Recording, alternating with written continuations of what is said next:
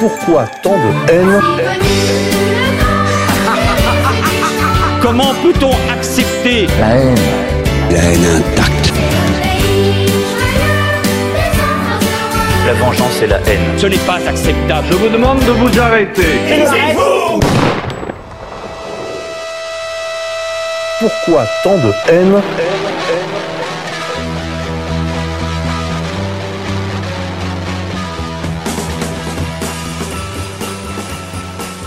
Pourquoi tant de haine envers les hommes, envers les pauvres, les braves hommes, au moment de l'histoire où ils n'ont jamais été plus polis, plus prévenants, mieux dégrossis?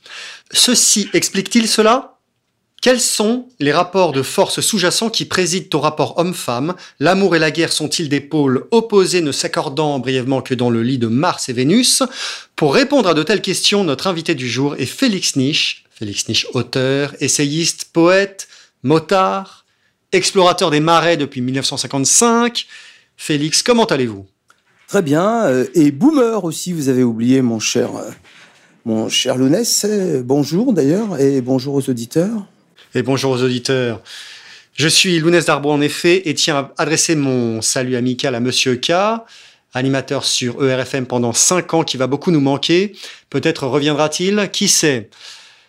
Monsieur c'était le talent, la constance, une manière de savoir mettre l'autre en valeur et non pas soi-même. Merci camarade pour ton travail et ton exemple. Bien, Félix, vous avez signé une préface à un petit essai de Schopenhauer qui vient de sortir chez Contre-Culture, Essai sur les femmes. Ce philosophe allemand du 19e siècle, très opposé à Hegel, très aimé de certaines classes bourgeoises érudites athées, n'était toutefois pas exactement un féministe. C'est ce que nous allons voir en- en- ensemble. Félix, en parlant notamment de la misogynie chez cet auteur. Le 7 juin 2022, sur le site Égalité et Réconciliation, paraissait l'article Événements contre culture, essai sur les femmes d'Arthur Schopenhauer. Et le lendemain 8 juin, paraissait un article relayé, intitulé Un des pires pamphlets misogynes de l'histoire. C'est le titre. Dans lequel l'auteur, un auteur passé par l'ESCP et Normal Sup, hmm, prudence, écrivait ce sont probablement le bovarisme de sa mère Johanna Schopenhauer ainsi que ses échecs sentimentaux qui alimentent le ressentiment du philosophe. Vous croyez cela, euh, Félix? C'est-à-dire que Schopenhauer serait devenu misogyne pour de petites raisons personnelles. Or, dans votre préface, Félix, vous aviez prévu et prévenu que la misogynie de Schopenhauer est le punctum puriens, le point qui gratte de sa philosophie, là où sa pensée et la pensée unique de notre époque se contrarient le plus. Vous écrivez, citation, le mépris affiché par ces récitants qui vouent un culte insipide et ri- ridicule à la femme, mais surtout tremble devant la mauvaise mère féministe, doit être comparé à l'ancienne admiration des plus grands. Nietzsche, bien sûr, mais aussi Wagner, Tolstoï, Thomas Mann, Lord Byron, Joseph Conrad, Maupassant, Mallarmé, Proust, etc. Tous ont loué cette œuvre, misogynie incluse. Dites-vous, Félix. Euh, oui, donc merci beaucoup Lounès d'avoir euh, d'avoir fait cette citation, ce rappel. Euh, décidément, je n'arriverai jamais à, l'oral à, à le dire aussi bien. Ce que j'ai ce que j'ai fait. euh, effectivement, illustre ce qui s'est passé. Et évidemment, comme d'habitude, ceux qui la liront, ma préface, verront que finalement, quelque part, je l'avais anticipé. Cette présentation sur le site, c'est quand même étonnant. Euh, un ouvrage qui paraît euh, sur- contre-culture, le premier article, c'est pour le dénigrer. Bon, enfin, chacun, chacun ses goûts. Et d'ailleurs, dans les, les, les, les commentaires euh, de, de cet article, Schopenhauer est traité euh, à l'égal de, de moi-même. Lui aussi aurait un micro-pénis, parce que j'ai un micro-pénis, ce qui, ce qui explique euh, mon antiféminisme. Je l'ai lu à plusieurs reprises me concernant, et il y a un commentaire qui dit que oui, mais tout ça, c'est une histoire de micro-pénis, ce qui explique euh, l'énorme misogynie. Il aurait mieux fait de laisser écrire le monde comme volonté et comme représentation par un nègre. Mais enfin, euh, pour, pour ce qui me concerne, voilà donc compagnon d'infortune de l'un des plus profonds penseurs de la métaphysique occidentale. Je ne suis pas tout à fait d'accord, mon cher Lounès, avec la présentation que vous, que vous en faites. Pour moi, c'est beaucoup plus que, que ce que vous qu'un philosophe bourgeois. Mais on aura peut-être l'occasion d'en d'en discuter. Et cette, euh, cette coïncidence de nos destins sur le site me procure une grande allégresse, je l'avoue, en même temps qu'un sentiment renforcé de ma marginalité. Mais bon, les choses étant ce qu'elles sont, hein, euh, il faut répondre, bien sûr, il faut répondre. Alors non, euh, bien sûr que la misogynie la misogynie de Schopenhauer est consubstantielle à, sa philosophie. Elle a une application, si l'on peut dire, une application pratique de sa, de sa conception du vouloir, du vouloir vivre, qui fonde de manière sous-jacente la réalité humaine. Euh, de plus, ce n'est pas vrai euh, qu'il avait des déboires avec les femmes. C'était au contraire un séducteur. C'était un homme qui était un pessimiste métaphysique, mais qui n'était pas un pessimiste euh, du quotidien, hein, c'est-à-dire un casse-pied. C'est-à-dire que sa misogynie procédait de, euh, du proverbe, enfin, de l'adage qui aime bien châtie bien, si je comprends bien. Euh, quand je dis qu'il aimait bien, il aimait bien, euh, il aimait bien avoir des rapports amoureux. Il avait, il avait des maîtresses, dont une qui est célèbre. C'était, il était célibataire. Non, je ne crois pas que ce soit dans le sens qu'il avait même quelque chose contre les femmes. Pour lui, euh, il faudrait, il faudrait rappeler ce qu'est sa philosophie. Pour lui, le vouloir vivre, c'est une arnaque. Hein, c'est l'espèce qui trompe les individus. Et donc, si c'est vrai, j'ai pas dit que je pensais euh, que c'était vrai, mais si cette philosophie est fondée, il est bien évident que la femme euh, ne peut pas euh, sortir de cet objectif. Donc, ce qui va démontrer, c'est comment la femme va permettre au vouloir vivre de, de, de, continuer la farce. Mais bon. Et pour ce qui est de Johanna Schopenhauer, sa maman, hein, elle lui avait dit euh, elle avait raillé sa thèse de doctorat euh, de la quadratuple racine euh, du monde, et elle avait, il lui avait répondu on enseignera, mère, le monde comme volonté, comme représentation, et on lira les Parerga et Paralipomena à l'université mais euh, on ne connaîtra euh, quand, quand, mais tes œuvres pourriront dans, dans un grenier. Et c'est vrai qu'aujourd'hui, euh, on les enseigne et on les lit, les Paralipomena et, et le Monde. Et qui connaît les œuvrettes vaines de l'écrivaine Johanna Schopenhauer Personne. Enfin, peut-être sans doute l'immense Romain Treffel, hein, qui pense trois fois plus haut que la Tour Eiffel et qui nous a produit cet article, cet article lamentable. non, mais c'est un article lamentable en ceci que on ne peut pas penser aujourd'hui. Tu, tu critiques, quand je dis tu, je m'adresse à, euh, à, un interlocuteur imaginaire, général. Tu critiques le féminisme, donc tu as un souci avec les femmes. Et euh, euh, que l'antiféminisme soit fondé en raison ou soit métaphysiquement fondé, comme le mien, euh, par exemple, pour, pour donner mon exemple, puisque j'ai subi euh, mille et une injures sur un site, ce qui est rare, ça aussi quand même, pour euh, un, un, auteur de, du site, aucun, aucun n'est jamais insulté comme je l'ai jamais été, hein, des, des, insultes d'une violence et d'un niveau qui n'ont jamais été censurés. Hein, j'ai droit à ce, à, ce, à ce traitement particulier à cause du fait que je me suis inscrit dans une démarche antiféministe, donc je puis me mettre un exemple, eh bien moi j'affirme que euh, mon, antiféminisme ne dépend à, à, aucune manière, mais à aucune manière de mon histoire personnelle, euh, c'est-à-dire de mes affects. La critique du féminisme est avec la critique du sémitisme celle qui vous rend immédiatement en général, quand vous faites profession euh, d'être un intellectuel, qui vous rend immédiatement euh, le plus suspect, oui. qui vous attire le plus d'ennui. Je crois que ce sont les deux positions qui attirent le plus d'ennui. Si ce sont réellement deux positions d'ailleurs. Euh, moi, euh, auteur et admirateur... Oui, selon de... Weininger, elles ne forment qu'une seule. Vous avez raison, Félix. Selon Weininger, la, la, la, le gynécée et la synagogue ne forment qu'une seule et même Voilà.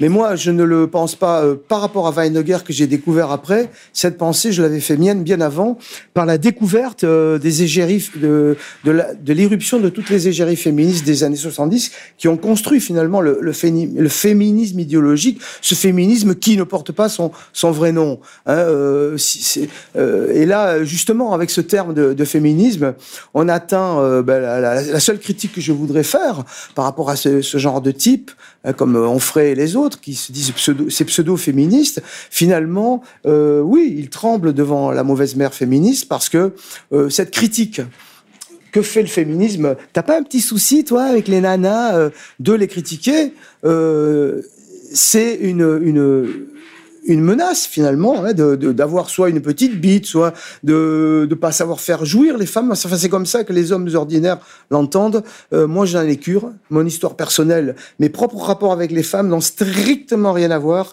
avec mon antiféminisme. Hein. Mon- D'ailleurs, euh, mon, mon propre antiféminisme, euh, il naît plutôt de l'histoire avec une grande H que de ma petite histoire personnelle, puisque je me suis opposé toute ma vie euh, au féminisme politiquement. Je l'ai percé à jour politiquement dès son apparaître, et ensuite, euh, pendant euh, de longues années, je l'ai pensé théoriquement, et je n'ai cessé d'approfondir le sujet. Et donc, euh, le, le- le- le féminisme euh, gît dans les affects euh, et de la vie privée pour, pour les hommes, euh, pour, pour l'homme ordinaire. Ça ne veut pas dire que nous, nous sommes des hommes extraordinaires, mais ça veut dire qu'il y a une distinction à opérer entre la pensée, la pensée commune, hein, la pensée vulgaire, pas au sens d'une pensée qui serait vulgaire, mais la, la pensée la pensée commune, tout simplement, et la pensée du philosophe qui, lui, n'a cure de tous ces jugements de valeur. Euh, le féminisme est une infamie, et euh, d'ailleurs, peut-être dans la suite de l'émission, c'est puisque vous avez visiblement, le- je pense, l'intention de parler de, l'avortement, c'est ça, ou ce que vous avez, dit, du féminisme actuel, on aura, je crois, l'occasion euh, d'y revenir. hein. Pour moi, je n'ai donc pas cessé. Hein, L'ontologie du féminisme et la phénoménologie du féminisme. La phénoménologie, c'est Fragrance Feminae. Hein, là, ce fut le projet de ce recueil.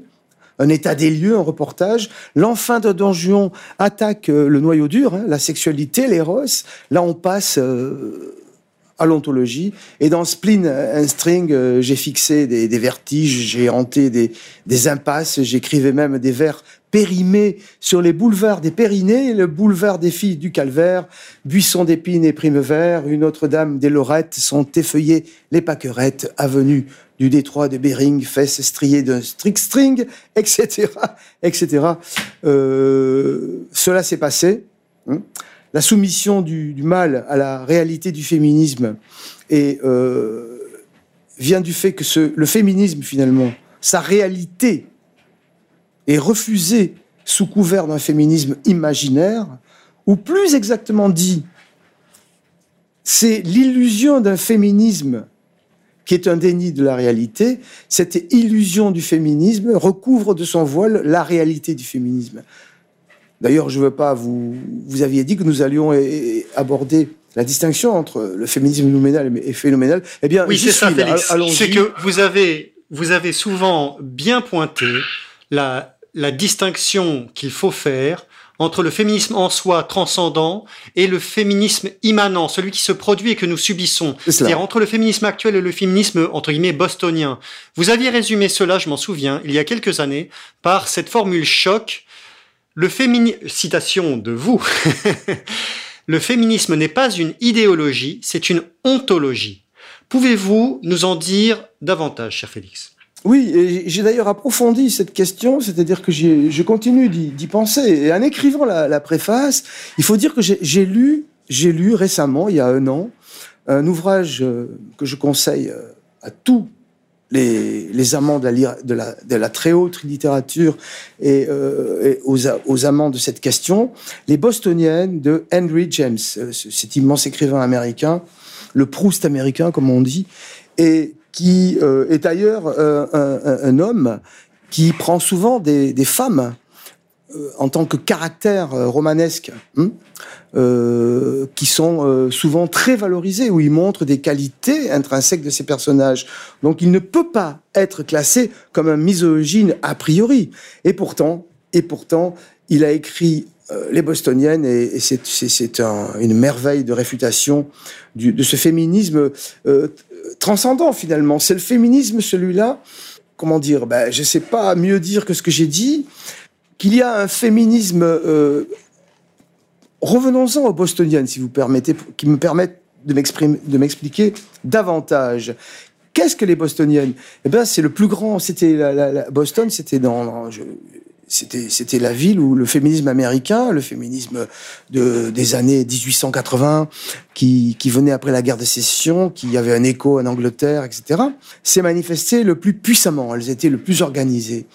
vous, vous me faites penser à une chose à propos de Boston et du féminisme, Félix, c'est la scène extraordinaire qu'il y a dans le Aviator de Martin Scorsese. Bon, Aviator se passe dans les années 1920-1930, un petit peu plus tard que euh, les Bostoniennes de 1880. Mais tout de même, on voit qu'elles restent, ont laissé ce féminisme de 1880 dans le Boston des années 1920, 30, 50 ans plus tard, lorsque Howard Hughes, le héros de Aviator, dont ce, film est la biographie en fait, rencontre Audrey Hepburn là-bas à Boston dans sa famille scène d'anthologie euh, de ce que c'est qu'un repas bourgeois où euh, des femmes parlent fort à table, où personne ne s'écoute. Euh, enfin, c'est pour les gens qui ont peut-être connu ça aussi, eux, dans leur famille, ils se sentiront un peu moins seuls. Voilà. Oui, bien sûr. Eh bien, je ne connais pas ce film, mais ça ne m'étonne pas. Euh, elles avaient euh, effectivement des, des, opinions bouleversantes sur les conditions des femmes.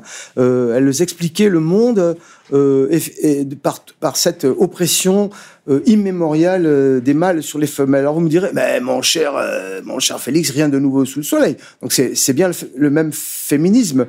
Et non, ce n'est pas le même féminisme, parce que celui-là restait essentiel et de raison pure. Euh, cependant que le féminisme que nous subissons, celui qui se produit, celui qui apparaît donc, parce que ce qui, ce qui est, apparaît, celui qui se manifeste dans l'ordre euh, matériel, euh, politique et psychologique, ne dit pas la même chose. Hein. Les raisons de l'oppression pour les bostoniennes, c'était que l'homme était fort euh, cruel, dur, impitoyable avec les femmes, qui les opprimait, que sa sexualité était impérieuse, était trompeuse, était une sexualité de prédateur. Donc déjà, vous sentez la nuance, et qu'il fallait protéger la femme, que le monde man manquait pour elle de féminité. Hein euh, la guerre de sécession les avait bouleversés. La cause des nègres, c'est comme ça qu'on me disait, ce n'est pas une expression que je tire de mon propre fond, euh, bien que le mot nègre me paraisse plus riche que le mot noir qui est stupide, mais passons. Donc le, la cause des noirs, euh, elle, elle, elle, elle, la reliait à, cette dureté des temps présents. Mais comme je le dis ironiquement, je crois, dans ma préface, si j'ai bonne mémoire, elle n'appelait pas à l'accouplement avec les, avec les Noirs, comme l'ont fait nos féministes. Parce que, que voulez-vous que, voulez-vous que j'explique la différence théorique de fond entre le féminisme bostonien et le féminisme actuel? Eh bien, elle, elle est celle-ci. C'est que passé le moment où les féministes les féministes bostoniennes, les féministes euh, suffragettes, les féministes du 19e siècle et les féministes qui sont apparus après, apparus après la, guerre des 14. Petite parenthèse. Notez, s'il vous plaît, que l'apparition du grand féminisme bostonien, au sens de, très puissant, et des suffragettes en Angleterre et en France, est tous les deux contemporains d'une guerre qui a fait des, des, millions de morts, des centaines de milliers pour la guerre de sécession et des millions pour euh, la guerre de 14-18. Qu'en pensez-vous? J'ai souvent euh, ironisé sur le chemin des dames, qui était réellement un vrai chemin des dames. Et pour moi, pour moi... Oui, le chemin des dames qui est le nom d'une bataille terrible de la guerre de 14 C'est cela. Et pour moi, c'est vraiment une ironie de, de l'histoire, de, de l'histoire tragique de la race blanche qui s'est détruite parce que je ne crois pas que la femme, la femme désire s'émanciper devant un homme fort, mais un homme qui se laisse extra exterminer comme, comme des mouches. Profondément, ça répugne à la psyché féminine. Certes, les bostoniennes parlaient d'une grande sensibilité et d'une grande humanité. Je crois qu'elles étaient sincères. Mais moi qui suis un, petit, mais un, philosophe du soupçon aussi, comme, comme Schopenhauer, moi qui suis un philosophe du soupçon, euh, je pense que euh, inconsciemment, ce qui s'est passé, c'est que justement parce que la femme est, est le, le vouloir vivre incarné, qu'elle reçoit une déception devant un mal qui se laisse exterminer de cette manière. Ça, c'est une certitude. Et je m'appuie sur des, sur, des, sur des pensées pareilles, notamment sur les travaux de Drieux-La Rochelle, qui dit que la plus grande dévirilisation, c'est la guerre moderne. Pour lui aussi, cette guerre qui entasse les hommes et qui les massacre n'a rien à voir avec le karma du guerrier, mais au contraire, ravale l'homme au rang d'insectes. Et euh, je ne m'étonne pas, moi, personnellement, de l'apparition de ces deux grands féminismes. Ceci est, une parenthèse. Mais je tenais à la faire, car euh, elle est très importante. Oui, la, la, différence fondamentale entre ce, ce, féminisme, ce féminisme bouleversant des, des, des, bostoniennes qui décrivaient la terrible situation des femmes, et, et, et, les dieux savent si parfois la situation des femmes peut être terrible, mais celle des hommes aussi, la guerre. Elle la rapportait à la dureté, à la brutalité euh, du mal, qui s'était toujours servi dans le courant des siècles et des siècles de cette, de cette force supérieure pour, euh, pour euh, asservir, opprimer, martyriser même euh, la femme, et que quand la, les voix des femmes se feraient mieux sentir, quand la société prendrait davantage de féminité, elle serait euh, meilleure. Hein. On voit bien toute la différence radicale avec euh, avec euh, notre féminisme, je pense. Hein. Ai-je même besoin de, de, de le dire hein les, Bos Bostoniennes n'auraient jamais, au grand jamais, osé cette énormité, le droit des femmes à disposer de leur propre corps. L'infinie stupidité de cette expression quand elle est liée à l'avortement. La redondance, ce propre corps qui trahit une expression tout à fait, tout à fait dénuée de logique, pleine de confusion, basée sur l'effet sentimental. Elles affirmeraient, au contraire, les, les bostoniennes, que cette condition de donner la vie dans la douleur aurait dû leur accorder bien plus d'égards et bien plus de respect.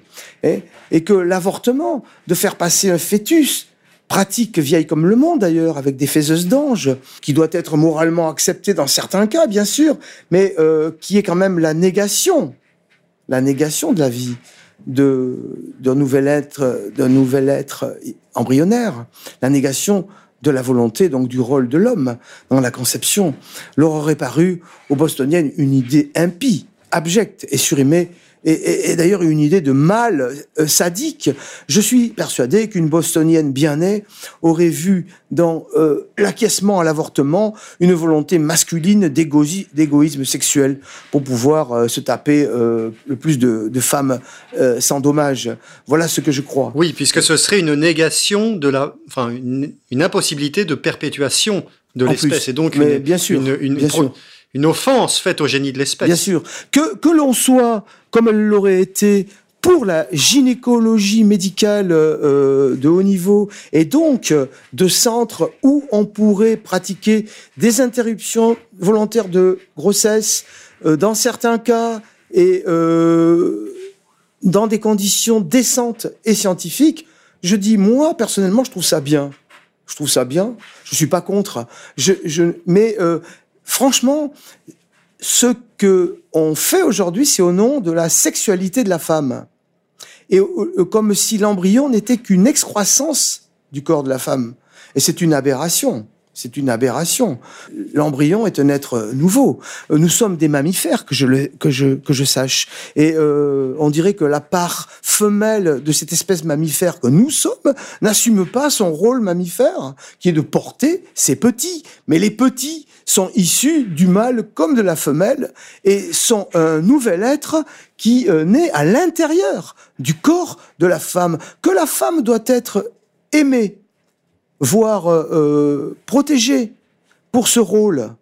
Je dis pas le contraire, mais de là à en faire sa possession, mais c'est tellement aberrant que je me demande dans quel monde on est tombé pour avoir à, à dire des choses pareilles. Oui, Euh, oui, Félix, cela voilà. procède probablement de la confusion entre femme donne la vie et femme porte la vie. Vous aviez évoqué ça dans, euh, euh, vous aviez évoqué ça dans le passé en, en évoquant peut-être le retour de la Pachamama et de, sûr, et de la grande ça. déesse mère, Mais- mais c'est tout très très ça. paléolithique comme ça. Et on sait aussi que la violence féminine, la violence de la que la mère exerce est une violence qu'elle exerce sur l'enfant de manière insidieuse et beaucoup plus terrible et qui laisse des traces beaucoup plus terribles que la violence du père qui se fâcherait une fois et donnerait une claque ou, euh, Bien ou enfermerait l'enfant dans le placard, vous voyez. Bien Ce qui est terrible, on peut le voir, je parle pour nos camarades qui peut-être travaillent dans le monde de l'éducation, ils peuvent voir ce que c'est que des enfants qui sont complètement euh, euh, sous l'emprise d'une mère qui s'est débarrassée de l'homme par un divorce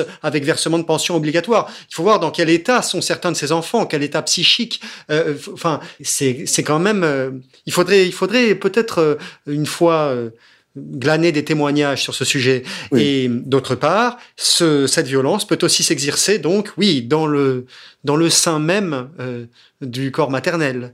Bien évidemment. Tout ça est bien vrai. Et pour, euh, pour rajouter là, à nouveau sur, sur la Pachamama et sort, il est bien évident, enfin en tout cas les anthropologues expliquent que euh, l'homme, l'homme, euh, par quand je dis l'homme, j'entends l'homme et la femme, hein, Homo sapiens, qui n'est plus du tout sapiens d'ailleurs, a longtemps ignoré le rôle du coït dans la procréation. Le, rôle du coït était pensé comme un agrément, euh, comme quelque chose qui faisait du bien, mais euh, on prêtait à la femme euh, la, gestation. Hein, c'est pour ça qu'il dessinait des grosses femmes. C'est pas parce qu'ils avaient un sens esthétique dévié, c'est parce qu'il y avait un culte de la femme, parce qu'il y avait l'ignorance, l'ignorance de, de la graine, l'ignorance que il fallait euh, que le, mal avait un rôle. Donc et aujourd'hui, moi, ça me fait rire ces gens qui se disent réactionnaires et qui qui, pensent qui qui se battent contre le progressisme des, des pro-avortements, alors que les, les pro-avortements sont des réactionnaires beaucoup plus en arrière que la... Beaucoup plus paléolithique, c'est ce que vous avez souvent expliqué, oui. Et que donc, en fait, la compréhension du Covid comme étant le principe de la génération, c'est euh, l'irruption finalement euh, de l'homme dans l'histoire et de la virilité, la virilité aussi euh, comme euh, comme sens de la mémoire. C'est une manière de se souvenir. Oui, mais attendez, si l'enfant est né maintenant, c'est parce qu'il y a neuf mois, elle et moi, on était là dans le buisson derrière. Bien sûr, Donc c'est un peu aussi, euh, c'est un peu aussi accéder à la mémoire longue, à à la raison, à ces choses-là. C'est c'est aussi la, la, révolution du néolithique justement, puisque comme le, le récit du jardin de l'Éden nous le dit, qu'est-ce que fait Ève? Elle, elle, elle, elle, elle découvre le pépin dans la pomme. Bouffer la pomme, c'est le symbole de la découverte du pépin. Et euh, Judas, Judas euh, qui, était des, éleveurs, euh, se révolte contre chasse du paradis terrestre. Ces maudits paysans, ces maudits découvreurs de, de, de la graine, c'est-à-dire ceux qui savent faire pousser les plantes. Moi, j'y vois un grand symbole dans tout ça, mais passons, c'est pas le sujet.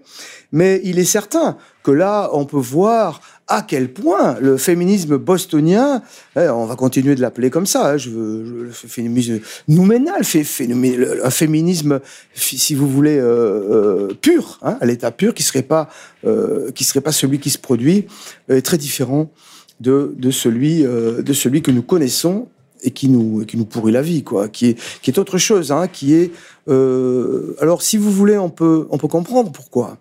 À partir du moment où les bostoniennes, enfin les, le féminisme classique, le féminisme, oui, on va l'appeler classique, historique, dit l'homme, le mâle opprime la femme parce qu'il est plus fort, parce qu'il est plus cruel, parce qu'il il, a plus de pouvoir, parce qu'il est plus dur. En, un mot, il, joue sur, sa force physique, sur sa brutalité, sur sa, sexualité impérieuse. Je rappelle d'ailleurs que les bostoniennes et les autres féministes étaient inséparables des ligues de vertu et des ligues de tempérance hein, contre l'alcool, contre la... c'est elle qui faisait fermer les bordels, qui quelle différence avec euh, notre féminisme qui, encore une fois, est, dit tout, tout le contraire. Alors, euh, à partir du moment où on pose que euh, cette, cette oppression de la femme est le fait de la, la brutalité, on va se heurter rapidement, la pensée va se heurter rapidement à un obstacle. C'est l'obstacle que Kluskar va relever. Hein. C'est la lutte des classes. Parce que euh, les hommes sont oppressés par les hommes. Hein. L'ouvrier est oppressé par le patron, le, le serf est oppressé par le, par le seigneur. Alors comment penser? Qu'il y aurait une, donc la, femme du seigneur oppresserait aussi le, cerf. Donc euh, il y aurait une espèce de gradation là hein, euh, qui rend toute idée d'oppression, d'universalité de l'oppression euh, tout à fait suspecte.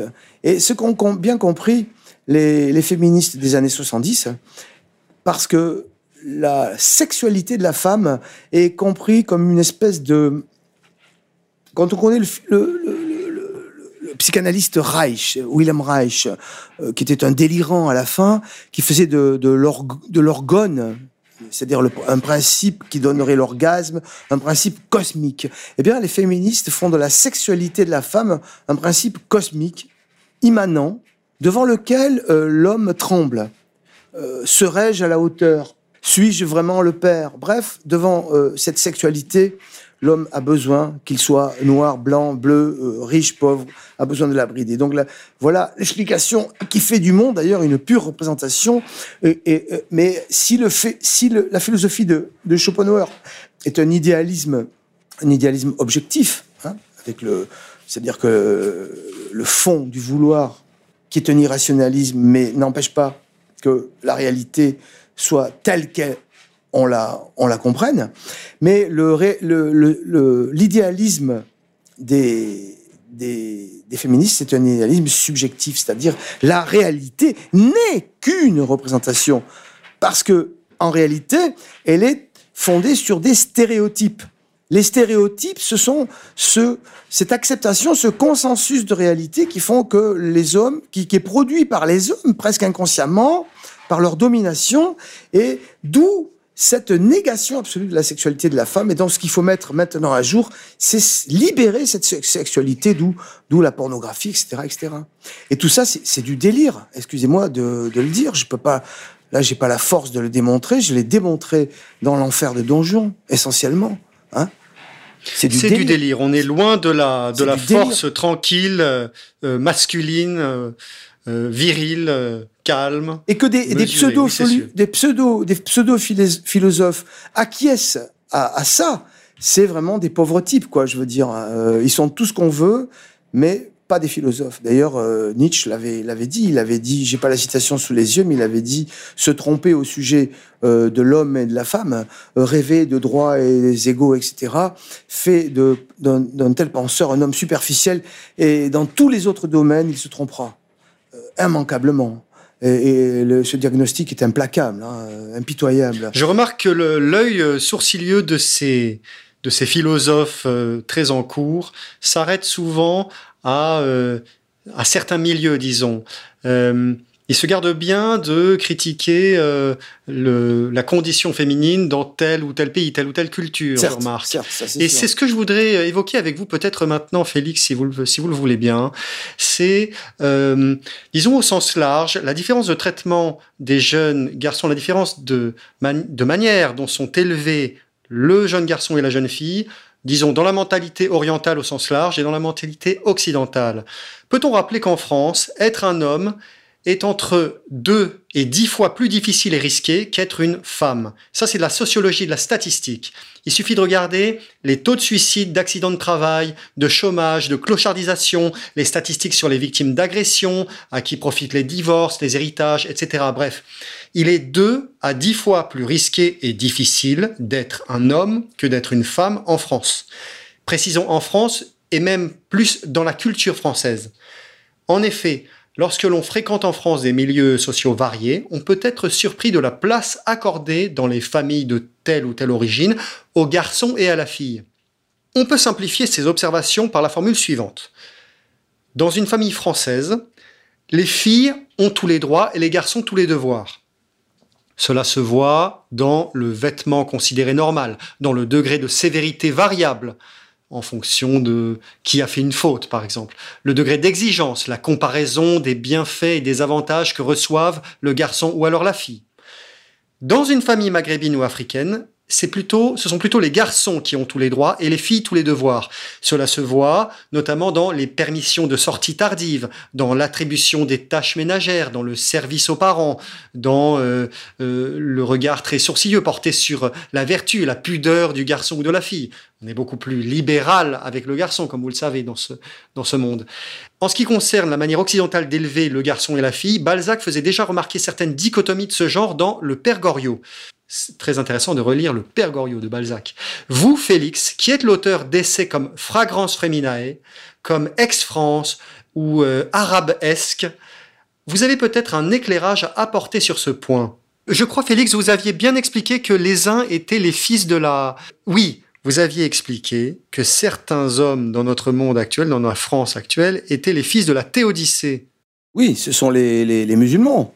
Oui, bien sûr, mais je ne partage pas votre opinion sur euh, sur euh, dans les familles arabes. Moi, je pense que ce sont des gynécées les, les familles arabes et les femmes ont tous oui, les droits. Tout à fait. passer la porte. Euh, D'ailleurs, vous m'avez envoyé. Écoutez, mon cher Lounès. Tout à fait. Passer la envoyé, porte, c'est la femme qui commande. Vous m'avez envoyé la mère un magnifique extrait du journal de Paul Morand, où il explique comment le, le fier arabe là, qui marche à Tanger comme ça, euh, fier. Tout à fait. Dès qui qu'il marche devant, lui- une fois qu'il passe la porte. Voilà, il devient un, un- un sous-homme.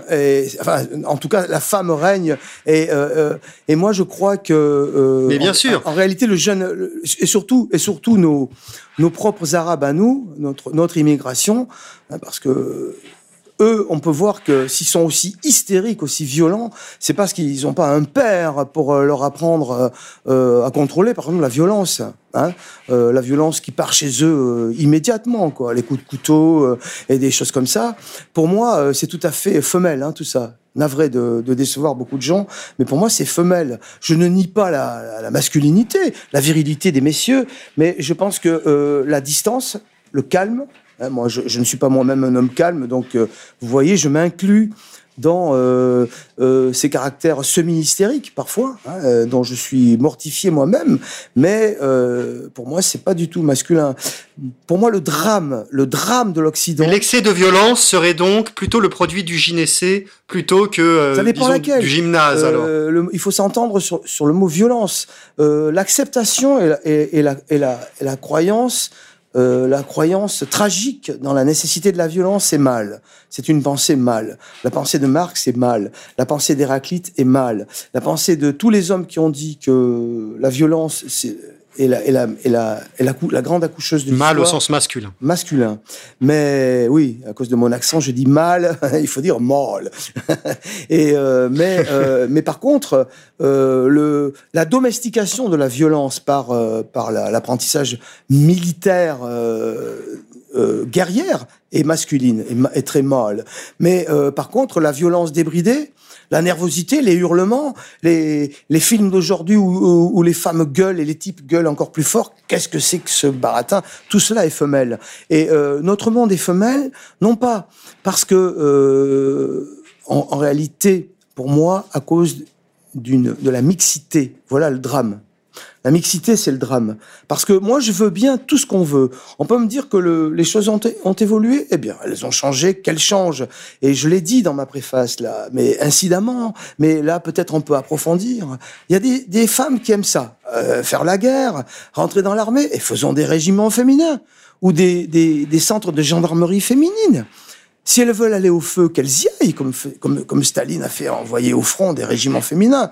Euh, Connaissez-vous le, livre de Svetana sur euh, l'impact qu'a eu la vraie guerre, la, guerre réelle, euh, celle de 39-45, qu'ont fait les femmes russes Hein? Il y a un livre que toute femme devrait lire, Svetana. J'ai pas le titre là, parce que je m'attendais pas à cette question, mais elle est allée interroger des centaines de femmes qui ont fait la guerre, la vraie guerre, hein, celle qui a fait des millions de morts euh, sous les artilleries, les bombardements. Eh bien, plus une n'avait jamais eu leurs règles. Toutes étaient prématurément vieillies. Incroyable. Oui, toutes n'avaient plus de sein. Jamais elles n'ont plus, euh, elles n'ont pu avoir d'enfants. Toutes se plaignaient de cette ruine de la féminité. Parce que nos, nos, nos, nos régiments de gonzesses, euh, à mon avis, s'ils vont au feu, elles vont vite changer de karma. Et c'est comme le, le, vous voyez ce que je veux dire hein? On fait bien des, du tennis féminin, du foot féminin. Moi, je suis pas contre. J'en ai strictement Même du rugby féminin. oui. Même D'ailleurs, du MMA féminin, que j'en ai demande le peuple euh, J'ai regardé le début d'un match de rugby féminin euh, chez ma mère, là, parce que j'étais en vacances, à la télé. Bon, j'ai pas regardé longtemps, mais j'ai trouvé ça hilarant. Pourquoi pas? Qu'est-ce que vous voulez que ça me foute? Moi, ça me dérange pas. C'est pas là la question. Hein, mais la question, c'est que le drame de l'école, la petite fille, et là, je vais rejoindre un peu ce bon Schopenhauer, parce que Schopenhauer, il, il- il a un concept qu'il ne possède pas, mais il le découvre par sa propre force. Ce qui, ce qui prouve sa grandeur, c'est le concept de néothénie. La néothénie, c'est la conservation de caractère juvénile dans, euh, à l'âge adulte. Et, et tous les anthropologues savent que entre l'homme et la femme de l'espèce humaine, il y a un processus néothénique chez la femme. La néothénie, c'est la conservation, par exemple, des fossettes de bébé, des bras ronds, de l'absence de poils, euh, des joues beaucoup plus rebondues, des grands yeux aussi, parce que l'arcade sourcilière plus élevée, quand euh, c'est le regard de- du petit enfant pour pas qu'on lui colle son poing dans la gueule. Évidemment, vous me direz si c'est une C'est un critère de protection en réalité. D'accord. Euh, quand on, euh, un petit vous regarde avec ses grands yeux, euh, même s'il a crié que vous a réveillé à 5 heures du matin, euh, vous, vous, vous posez la hache que vous aviez ramassée pour aller le finir. Non, je plaisante quand même.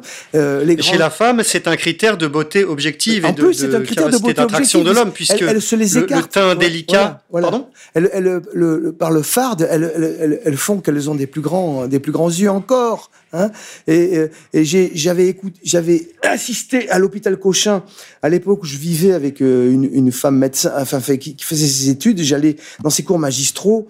Eh bien, euh, mais qu'est-ce qui, pourquoi ils parlent plus ces gens-là d'ailleurs, qui montraient toutes les différences euh, phy- physio, physiognomoniques entre le mâle et la femelle? C'est de lui que je tiens cette histoire des arcades. C'est lui qui expliquait que les seins, les seins des femmes euh, n'étaient absolument pas conçus pour l'allaitement. Ce qui serait, ce qui serait bien, ce serait des seins comme les guenons, c'est-à-dire la gourde qui pend. Euh, le sein tout rond, mais non, mais le sein tout rond, c'est pas bien pour le bébé. Et pourquoi? Parce que le Mais alors sein, pourquoi la nature l'a-t-elle voulu ainsi? Parce que le singe s'est redressé et que ce qui, excitait le, babouin, c'était le derrière de la guenon qui lui envoyait des signaux amoureux. Et d'ailleurs, Voltaire, sans le savoir, il avait compris ça puisqu'il dit « Elles ont des espèces de fesses sur le devant », dit, Voltaire.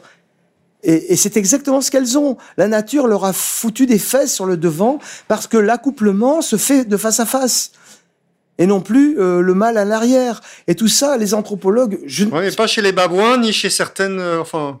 Bon, là, peut-être qu'on s'avance c'est des choses trop. comme ça. Non, mais là, on va trop loin, mais c'est ça la néoténie. La néoténie, bon, cette néoténie de la femme implique que euh, euh, elle va, elle va, son intelligence va, être supérieure à celle du petit mâle rapidement, mais l'ennui, c'est qu'elle va s'éteindre à 18 ans, quoi, d'après euh, d'après les statistiques, en tout cas. Qu'une une jeune fille de 18 ans, elle a atteint son apex. Hein. Bon. Alors que le jeune mâle apprend toujours très tard. C'est ce que signifie, euh, et c'est ce qui est statistiquement la vérité. Mais c'est vrai que la petite fille, parce qu'elle est beaucoup plus docile, elle apprend beaucoup mieux. Elle écoute beaucoup plus. Hein elle est beaucoup plus sage. Euh, donc la mixité, c'est la ruine du petit, du petit, du petit mâle blanc qui euh, va être derrière euh, les. Oui, les vous voulez dire la mixité scolaire, notamment. Oui, le fait que dans une classe, on va mélanger les garçons et les filles, c'est effectivement, c'est démontré que c'est très néfaste aux hommes, à vrai dire. Mais ce n'est pas néfaste aux filles. Mais c'est c'est une catastrophe pour les hommes et surtout la mixité forcée dans le milieu scolaire euh, avec vêtements euh, libres, c'est-à-dire euh, où chacun porte les vêtements qu'il veut.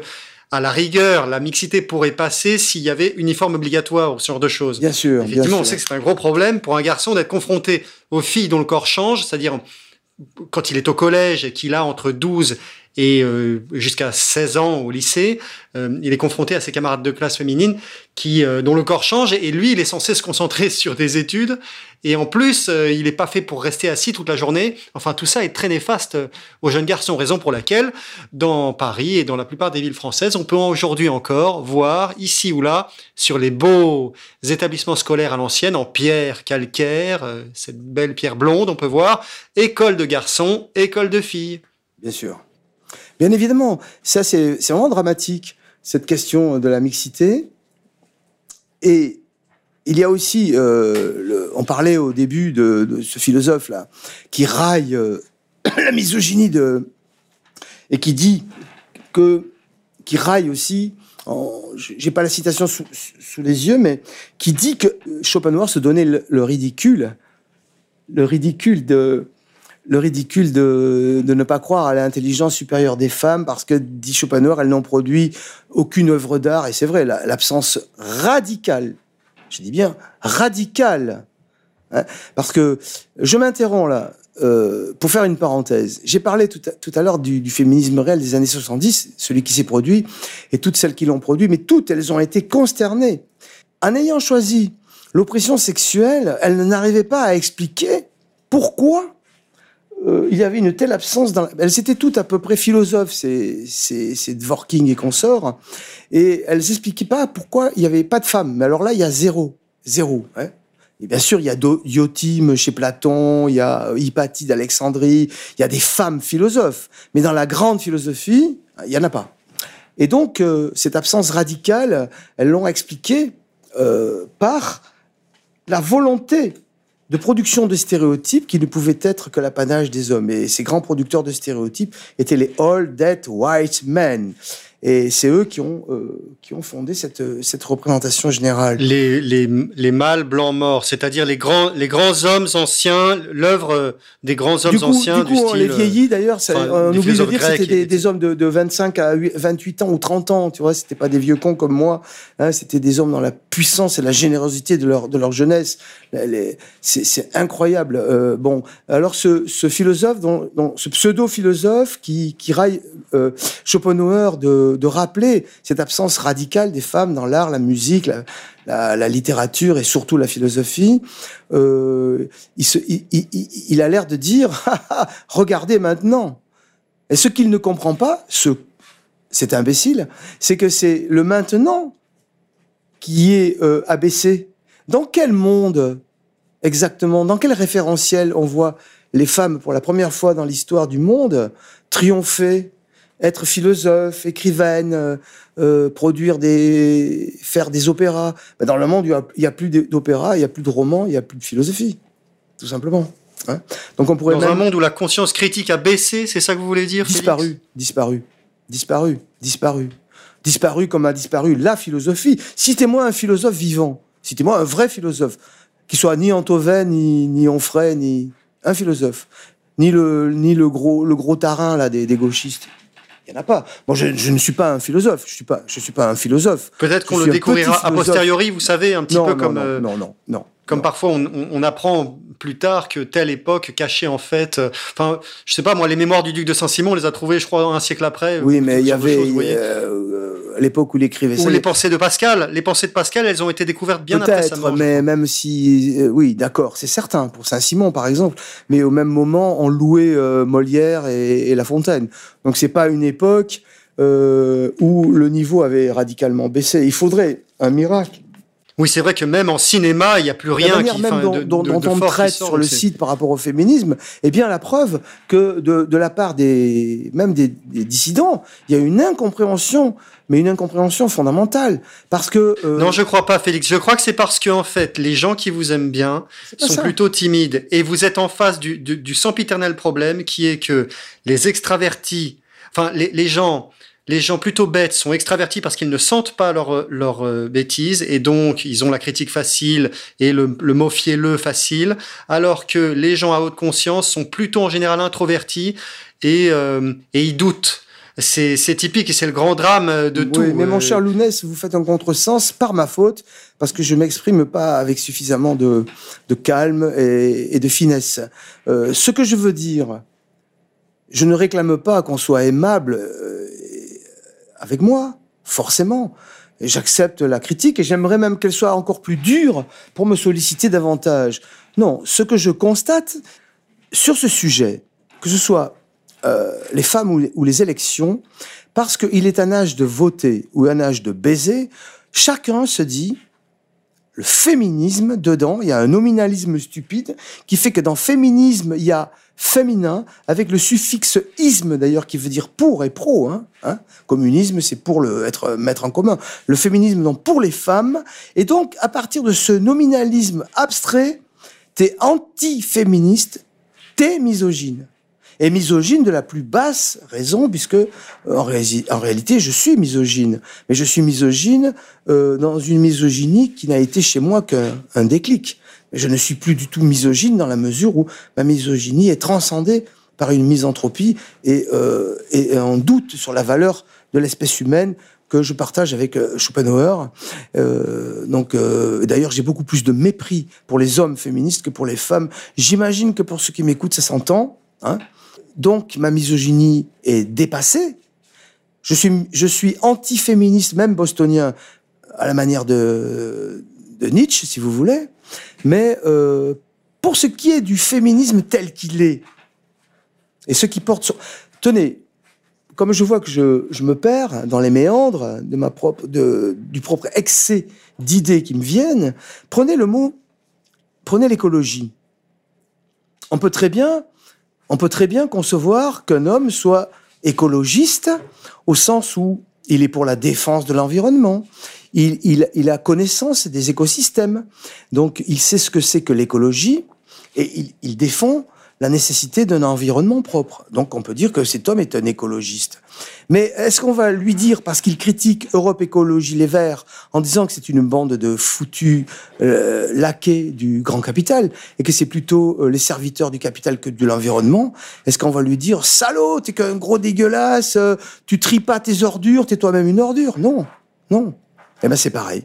C'est pareil. Euh, avec le féminisme, euh, mais enfin c'est pas pareil.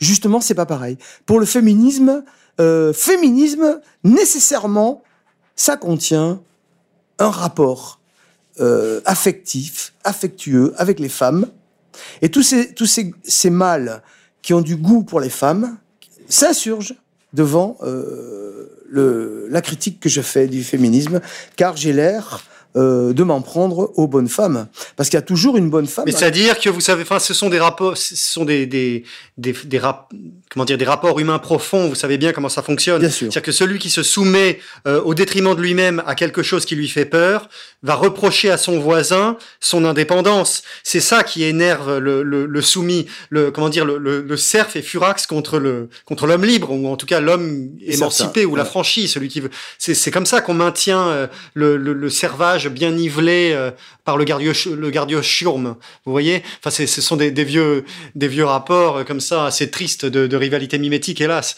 Je voudrais vous entendre euh, peut-être Félix sur le paradoxe féministe. Ça nous permettra peut-être d'élargir.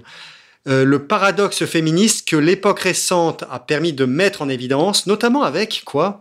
Depuis deux ans, avec le vaccin rendu obligatoire par des pressions, des emprises, euh, vaccin, terme ambigu d'ailleurs, qui parfois semble être un poison et qui consiste tout de même en l'insertion d'un corps étranger dans votre corps par extorsion de consentement. Bref, l'analogie avec le viol est assez facile à produire. Mais soudain, le slogan, euh, vous savez, le fameux slogan « Mon corps m'appartient ouais. », c'est fait beaucoup plus timide. Que n'avons-nous entendu nos chères militantes activistes, très conscientes, pas commodes, à qui on ne la fait pas, euh, cher Félix? Oui, là vous avez une intuition euh, remarquable euh, et euh, que donc je, je n'ai pas à la commenter et c'est tout à fait juste, mais je peux la prolonger aussi car là vous touchez du doigt quelque chose qui moi aussi m'est apparu euh, avec une grande similitude, c'est la question euh, de la piqûre, euh, la piqûre génique qui, qui, qui, ne porte de vaccin que le nom, qui est en réalité une. euh, je, je l'ai fait d'ailleurs dans un article dès le dès 2020. Oui, tout à fait. Bon, j'ai montré que la pilule et euh, la piqûre génique, c'est exactement la même démarche. Hein. La pilule euh, liquide artificiellement les les les, cycles les cycles. Autrefois, on appelait ça les lunes, parce que la femme, euh, la femme, c'est la nature et, l'homme, c'est la forme. Hein. Euh, comme c'est la nature, euh, évidemment, elle est totalement euh, liée au cycle cosmique. C'est sa grandeur, d'ailleurs. Donc on disait elle a ses lunes parce que tous les 28 jours, hein, c'est comme les comme les, les, cycles de la lune. Eh bien, euh, cette magnifique, cette intime, cette merveilleuse alchimie est détruite par une saloperie de produits avec des oestrogènes de, de, truie euh, qui liquident avec de la testostérone d'ailleurs et à la place de, ses, de, sa, de son propre antigénique du soi, son, son propre, euh, ses propres cycles, elle va avoir des cycles artificiellement créés par la pilule elle-même. Hein c'est monstrueux. On voudrait bien entendre un féminisme vraiment euh, c'est monstrueux, vraiment agressif sur cette question. Monstrueux, monstrueux, et euh, mais, mais, monstrueux à un degré qu'on ne soupçonne pas, parce que euh, en plus ça fragilise la femme d'une manière cardiaque et tout ça il me faudrait faire une émission de trois heures. Je suis extrêmement renseigné sur euh, les, milieux, euh, comme les, les laboratoires Lagoué, Hale, pendant les années 50, qui recherchaient en, en Amérique latine euh, la pilule. Dans quelles conditions effroyables on a fait mourir des, des, des, des milliers de femmes latino-américaines dans des expériences atroces, dans le seul but d'abaisser la natalité de l'Occident, de nous balancer la, la, pilule à travers la gueule, cette arme de destruction massive, qui est extrêmement, extrêmement nocive. Une sorte de, une sorte de plan Morganto. Mais c'est, c'est la, la, continuation du plan Morganto qui n'a jamais cessé. Mais je vous répète, je veux rester dans, dans, le sujet que vous proposez. Et donc, on voit bien cette, cette similitude entre, entre la pilule et, les, et la piqûre oestrogénique qui détruit, qui détruit la pro- le- notre, euh, notre protection. Comment on appelle ça là? Quel est le mot pour euh, L'immunité, les, protections immunitaires. Qui, qui détruit notre propre immunité personnelle au profit de, de, de la protéine spike qui, qui, qui sera l'immunité.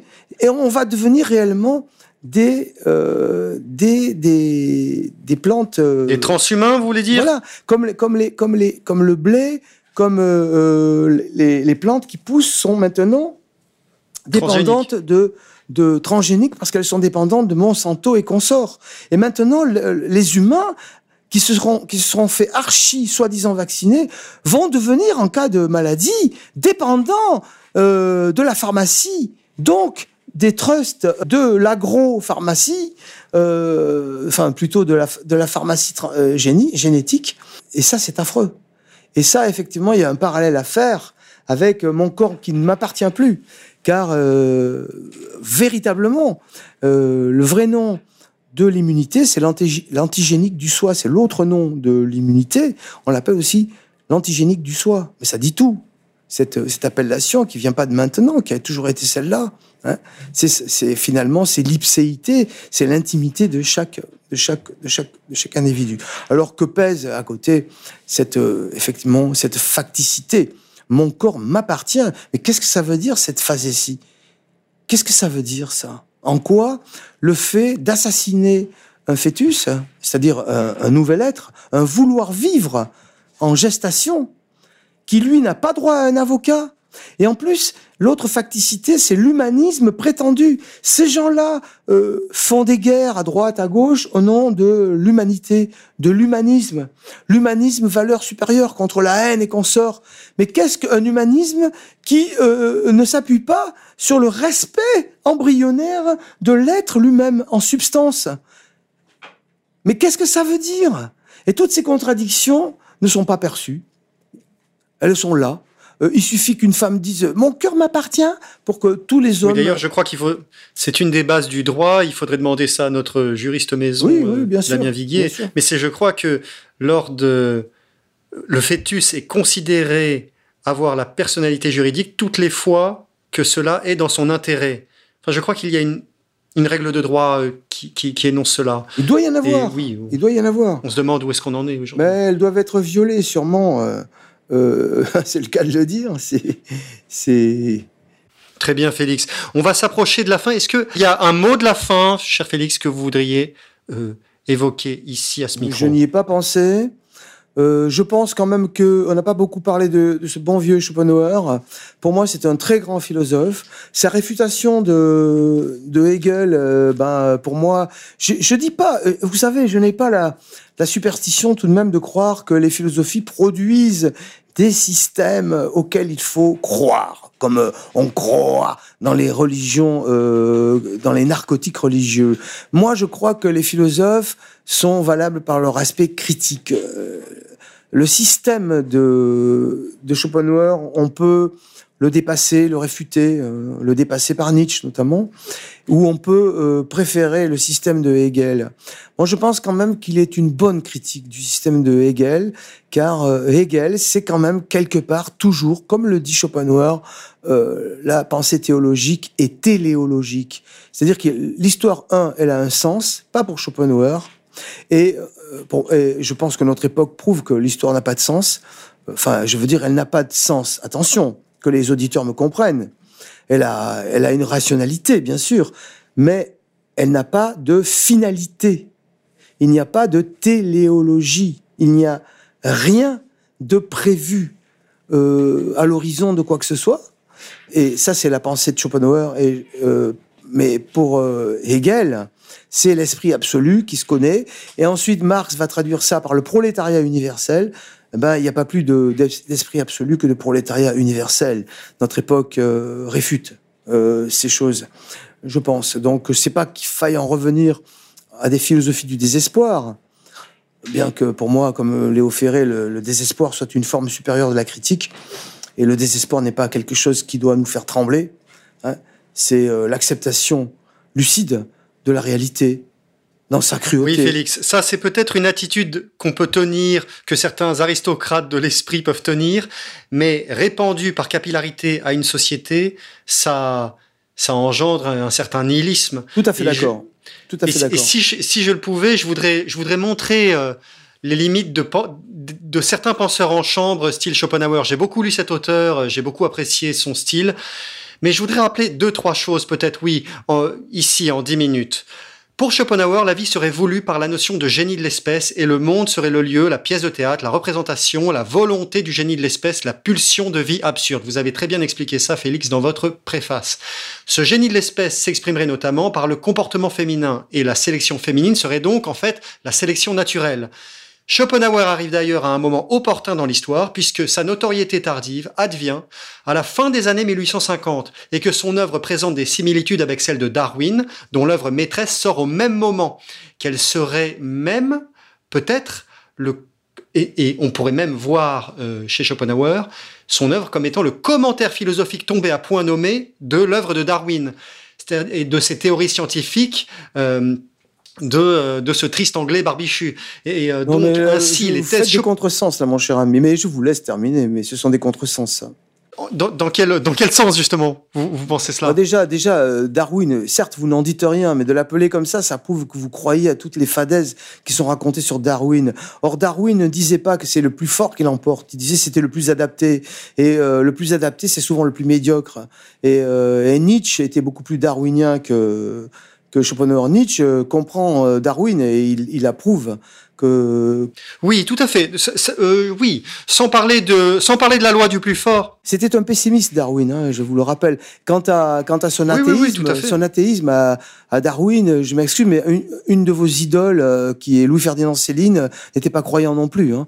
Euh, voilà. Oui, oui, Excusez-moi, mon cher Lounès, je veux pas polémiquer avec euh, un homme aussi euh, aussi aimable de, de, non, mais c'est vrai de, de, me recevoir comme vous le faites. Je ne cherche pas la polémique. Oui, oui, tout à fait. Mais vous allez comprendre. Peut-être que vous allez comprendre ce que je veux dire.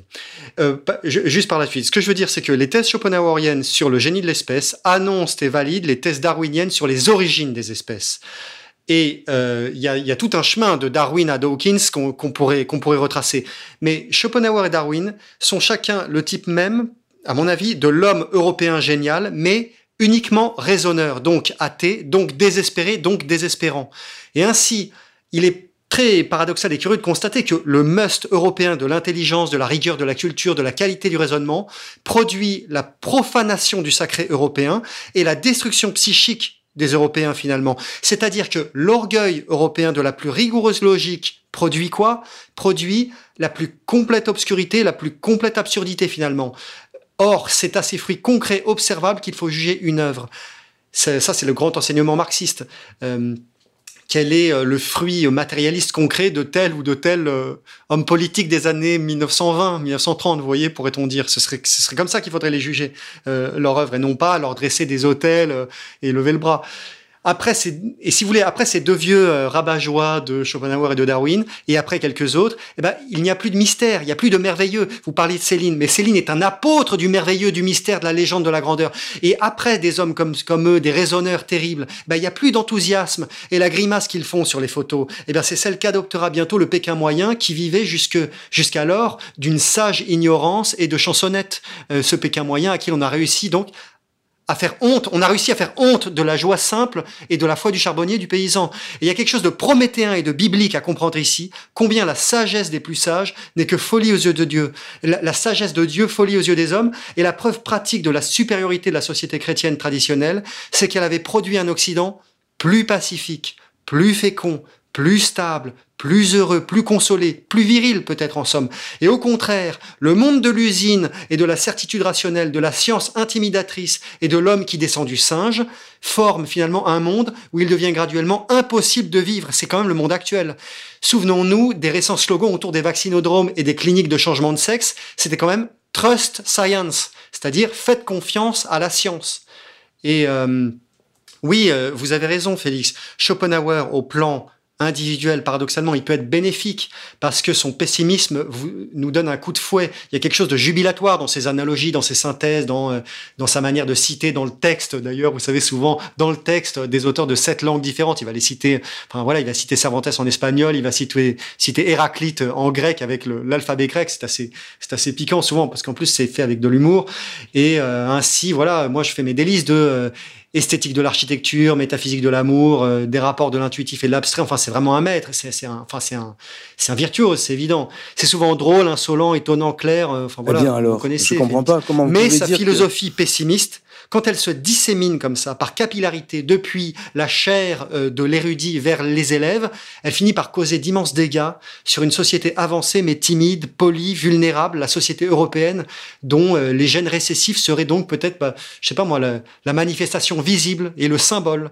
Au profit, au profit de qui? N'oublions pas aussi, ce qui est en jeu, au profit d'autres peuples, sur d'eux-mêmes, mais sur d'eux parce que incapables d'accéder à ce degré de subtilité, et fanatiques, religieux, prédateur. C'est-à-dire que l'explication systématique des, philosophes allemands, l'explication comme ça un petit peu machiniste, par raisonnement effréné euh, autour du génie de l'espèce et de l'origine des espèces, ça c'est un philosophe anglais, c'est un scientifique anglais. Qu'est-ce qu'elle a eu pour conséquence? Elle a eu pour conséquence, c'est bizarre, le meurtre de l'espèce, la stérilité de l'espèce, le désespoir de l'espèce, en commençant par la partie la plus avancée de l'espèce. Le poisson pourrit toujours par la tête. Et pour finir, je voudrais vous dire que tous ces grands penseurs européens désespérés ne vont jamais convaincre que des Européens pour le désespoir et l'affaiblissement de ces derniers d'ailleurs.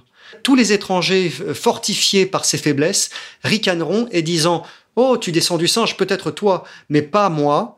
Euh, tu es le jouet d'une volonté absurde si tu le veux, mais pas moi. Moi, je proviens de Dieu et je vais dans son paradis de ce pas. Vous voyez bien, les, étrangers élevés dans d'autres cultures n'ont pas intérêt à, euh, absorber Schopenhauer, à se laisser contaminer par euh, ce type de pensée très déprimante. Et ainsi, cette pensée s'est très peu diffusée hors de l'Occident et a même renforcé par un jeu de répulsion les paradigmes étrangers en Occident. Et ceci dès l'irruption de la synagogue. Et de manière très concrète qu'a produit Schopenhauer, Darwin et tous les grands raisonneurs athées, dès lors qu'on s'acharne à, démontrer que tout est absurde, on produit quelque chose qui s'appelle le nihilisme. Et ainsi, je conclurai peut-être par le théorème suivant, grand écrivain déprimé déprimeur, et grand remplacement, même combat. Eh ben, décidément, ce pauvre Schopenhauer, il n'a pas la cote euh, avec contre-culture égalité et réconciliation. Je ne partage pas un mot de, votre conclusion, je, tiens à le dire, mais en toute, en toute amitié mais pas un mot. Alors, oui. tout y est faux. Euh, non, je vais vous dire pourquoi je, pense aussi. À... Je vais vous dire aussi pourquoi je pense à ça, Félix. C'est à cause d'un problème qu'il y a en France, en Europe, qui est quand même, on le sait très bien à cause de la prise d'antidépresseurs, qui est, qui est la déprime. C'est-à-dire que même pour quelqu'un qui n'a pas lu Schopenhauer et qui est, euh, qui est plombier, carleur, euh, qui s'appelle Dubois dans la Nièvre, il sent bien qu'il y a quelque chose d'absurde dans le monde tel qu'il va, et pas seulement au plan économique, ou euh, dans le fait que s'il fait un enfant, son enfant à l'école va se retrouver confronté à des écrans, à de la drogue et à des racailles.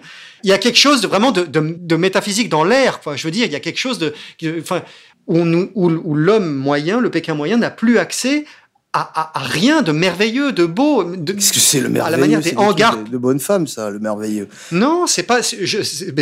L'apôtre du merveilleux, c'est Céline dans Les Beaux Draps, je notamment. Ne trouve pas, je ne trouve pas du tout, alors. Ah, à la fin, la fin des Beaux Draps est une célébration euh, euh mystique euh, du merveilleux, euh, du mystère, de. Enfin, c'est mais, mais à la manière virile. Et, toutes les pages des, de Bagatelle pour un massacre autour des ballets et et de les ballets c'est parce qu'il a, a, envie de, il a envie de se taper des, des ballerines euh, euh, c'est tout c'est tout. Très bien, nous pourrons peut-être reparler un jour de l'arrière-plan finalement qu'on formait, euh, l'arrière-plan philosophique et métaphysique qu'on formait l'ensemble de ces grands penseurs en chante du 19e siècle parce que il est généré notamment par la raison et qui, comme un acide, euh, dissout justement, les Schopenhauer proteste de foi, de, de, de, de confort. proteste contre cette raison euh, là, justement contre ce, cette raison systémique.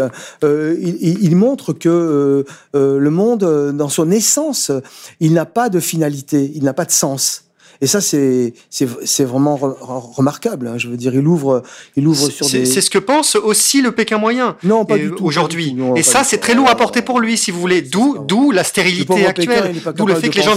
Il faut de l'espoir pour faire des enfants. Il faut de l'espoir Mais pour être heureux. pas Pour... l'espoir, Schopenhauer.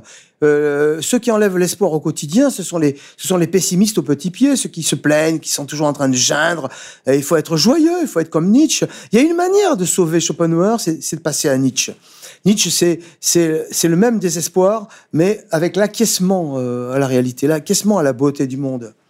Et l'acqui- la- la- l'acquiescement à sa cruauté, et y compris à la cruauté de la femelle, qu'il faut aimer pour sa cruauté, et qu'il faut aimer parce qu'elle est ce qu'elle est mais pas parce qu'elle est ce qu'on veut nous faire croire qu'elle est. Non, non, pour moi, Schopenhauer, c'est salvateur, de ce point de vue. De ce point de vue, hein. Permettez-moi d'avoir ce mot de la fin. Un pessimiste gay. C'est souvent comme ça Ah, qu'il est il- il décrit. était- il fait il partie était- des autres. Il était, pas- il était pas du tout tristounet hein, euh, comme personne, comme personnage. C'était pas un, c'était pas un valétudinaire fermé chez lui. euh, euh, non, non, non, pas du tout. Hein. Euh, c'était un causeur aimable, un gourmet. non, non, non, non, pas du tout. Hein. Mais Et un amateur des chiens. Ah, ça, je savais pas. Bon, c'est un mauvais point pour lui. Moi, j'aime pas les clébards. D'ailleurs, Welbeck a copié sur euh, Welbeck a copié sur Schopenhauer, qui est le, son philosophe préféré, M'étonne pas. a copié le, le, le- enfin voilà, le, le soin porté aux chiens et Welbeck a souvent. Mais vous avez vu, mon cher. Lounès, tous tous ces esprits admirables qui l'ont toujours loué quand même, et aussi différents que Marcel Proust ou, ou, ou Wagner. Et... Mais vous avez vu cette admiration qu'il a suscitée, c'est quand même pas un hasard. Euh, ne croyez pas qu'il y ait de hasard. C'est pas une question d'époque. C'est parce que Schopenhauer, quand on le, quand on le, quand on commence à le saisir, c'est un penseur, euh, c'est un penseur de, du soupçon. C'est un penseur du sous-jacent. C'est un penseur de, de l'absurdité du monde, certes, mais aussi euh, de l'absence de finalité. Et ça, c'est, et pour moi, ça, c'est salvateur. Pour ceux qui ont la force d'accepter cela. Et ceux qui n'ont pas, bien n'ont qu'à croire. Personne, euh, euh, Schopenhauer n'a jamais raillé les religions, hein, entre parenthèses. Très bien, très bien. Bon, il est normal que je défende, euh, si j'ai voulu le préfacer, c'est que je l'aime. hein, euh, Enfin, je l'aime. Bien sûr, Je l'aime pas d'amour, hein, mais euh, il y a beaucoup de choses que je, re- que je rejette hein, de Schopenhauer. ne vous inquiétez pas. Bien sûr. Le mot de la fin, ce sera probablement de contrebalancer la bibliothèque et la vie. La bibliothèque, c'est bien, mais toute seule, elle est une, une hémiplégie. Et il faudra la coupler peut-être avec la respiration à l'air libre, comme le faisait Schopenhauer. La promenade, en tout cas, la. À condition qu'on ne nous confine du, pas. euh, À condition qu'on ne nous confine pas. Voilà, oui, oui. Parce que Très important. qui c'est qui important. pourrit la vie des gens? C'est c'est le pouvoir euh, croyancieux ou c'est Schopenhauer? Euh, franchement, il faudrait savoir. hein. Parce que tous ces connards qui nous oppriment, ils font pas ça au nom du nihilisme et de Schopenhauer. Ils le font au nom du- des droits de l'homme, euh, de, de la gentillesse, euh, de contre la haine, pour l'amour des femmes et tout ça. Alors ne me dites pas que non, euh, non. Tout à fait. Ah non, au contraire. Enfin voilà, la vie, la vie au grand air, l'entraînement peut-être, L'ennui aussi, l'ennui aussi, mon la cher, campagne. mon cher ami, c'est que nous n'avons pas le droit de dire certaines choses. Cer- Certaines choses qui, oui. qui, qui, qui, qui, qui, qui, qui pourraient expliquer pas mal. Mais bien sûr. Je vous rappelle l'anti-judaïsme, d'ailleurs, je sais pas pourquoi ça me vient à l'esprit de Schopenhauer. C'est encore, là, je reconnais, c'est quelque chose qu'il faut lui, lui porter à charge. Il était extrêmement anti- anti-judaïque. chose qui est méconnue. Il, re- Oui, reprochait aux Juifs, euh, justement, la base de cette philosophie euh, ridiculement optimiste. Vous savez, si vous voulez qu'on oui, dise un mot de vraie métaphysique, euh, je vais essayer de, de quitter un Mais peu. l'optimiste n'a aucun intérêt à croire à une philosophie pessimiste. C'est- ça que j'essaye d'expliquer aussi. C'est-à-dire que les, les, les, les paradigmes étrangers, qui sont des paradigmes euh, souvent prédateurs, euh, euh, conquérants et optimistes, vous pensez bien qu'ils n'ont aucun intérêt, intérêt propre, intérêt égoïste, à adopter un, un paradigme pessimiste et, euh, et doux. Euh, vous voyez, la, la survie du génie de l'espèce passe avant. Et, et- et c'est ça qui est terrible. C'est que finalement, euh, euh, Schopenhauer est très touchant. euh, Enfin, je veux dire, comment dire, c'est très, c'est très orgueilleux de ma part de dire ça. Mais il il y a quelque chose d'extrêmement faible de, dans, dans toute cette philosophie pessimiste. Oui, Euh, mais puisque- c'est pas une philosophie Puisqu'elle pessimiste. sert de repoussoir à d'autres, si vous voulez, pour mieux se situer. Et de la même manière, vous l'avez déjà dit, que pour Lénine, la contre-révolution sert à aiguillonner la révolution. Et de la même manière, chez tous les optimistes, euh, euh, disons par exemple, euh, tenant du sémitisme, il est évident que la dégénérescence occidentale leur sert de repoussoir et leur sert à aiguillonner encore mieux leur, leur esprit vous voyez, y compris au détriment de cette Europe sur laquelle ils vivent. Mais il ne faut pas faire de, de, Schopenhauer un philosophe pessimiste. Le, le, mot pessimiste, pour moi, c'est un prédicat. C'est pas le fondement. Il est, il est fait, il il est aussi pessimiste, comme il est misogyne, comme il est anti-judaïque, comme il est ceci, cela. Mais ce sont des prédicats. Fondamentalement, c'est un philosophe du soupçon. C'est sa définition pour moi. C'est-à-dire qu'il croit non pas euh, à une causalité initiale, c'est-à-dire à un principe initial qui aurait causé le monde, mais il croit à quelque chose de sous-jacent, hein, euh, un peu comme l'inconscient de Freud, mais mais évidemment, toute, toute chose euh, à sa place, ce n'est pas dans la psychologie, mais dans la métaphysique. Et euh, c'est là qu'est sa grandeur pour moi, parce que je, je suis un peu comme ça, mais, mais d'un point de vue philosophique et pas d'un point de vue euh, psychologique, c'est-à-dire immédiat. Je soupçonne pas les gens d'avoir des arrière-pensées, par exemple, systématiques. Ça serait de la paranoïa. Mais euh, je crois, je sens, je devine, je pressens, c'est peut-être mon aspect poétique, que derrière les apparences, il n'y a pas un autre monde, mais il y a, il y a quelque chose qui est autre chose que que l'explication traditionnelle. Et puis, permettez-moi un mot de vrai métaphysique finalement. J'ai, euh, il y a un, ouvrage qui s'appelle, euh, j'ai oublié le nom de ce philosophe, l'horreur de la métaphysique. L'horreur de la métaphysique, ça vient qu'on est dans une impasse et que ni vous ni moi ni jamais personne ne pourra la résoudre. Ou bien on pose que le monde est absurde dans son fondement et dans dans ce cas-là, on va jusqu'à Heidegger, on se demande pourquoi y a-t-il quelque chose et plutôt que rien, et on sait qu'il n'y aura jamais de réponse, donc on base le monde sur cette absurdité. Ou bien on refuse l'absurdité du monde et on lui donne un principe, c'est Dieu. C'est-à-dire on dit, voilà, voilà la, première cause, voilà euh, l'explication. Mais à partir de là, donc effectivement, on a on a, on a euh, délivré la métaphysique de son absurdité initiale. On a résolu l'absurdité ontologique, mais à quel prix? C'est-à-dire que toute l'absurdité du monde, on l'a reportée sur Dieu.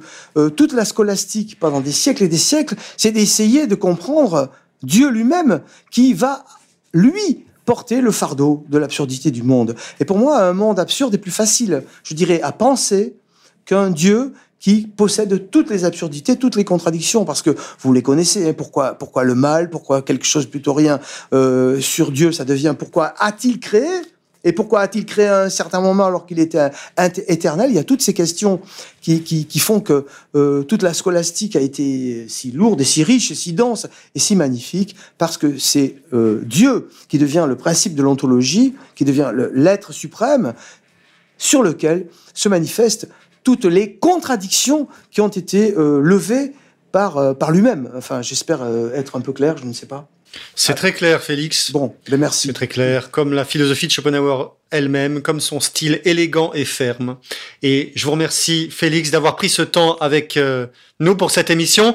Et ce sera l'occasion de vous découvrir dans cette préface de l'essai sur les femmes de Schopenhauer aux éditions Contre-Culture. Chers camarades, chers auditeurs, c'était Pourquoi tant de haine numéro 53. À la prochaine fois. Félix, au revoir. Au revoir Lounès et merci, merci infiniment pour votre patience. Avec joie. Pourquoi tant de haine Comment peut-on accepter la haine La haine intacte. La vengeance et la haine. Ce n'est pas acceptable. Je vous demande de vous arrêter. Pourquoi tant de haine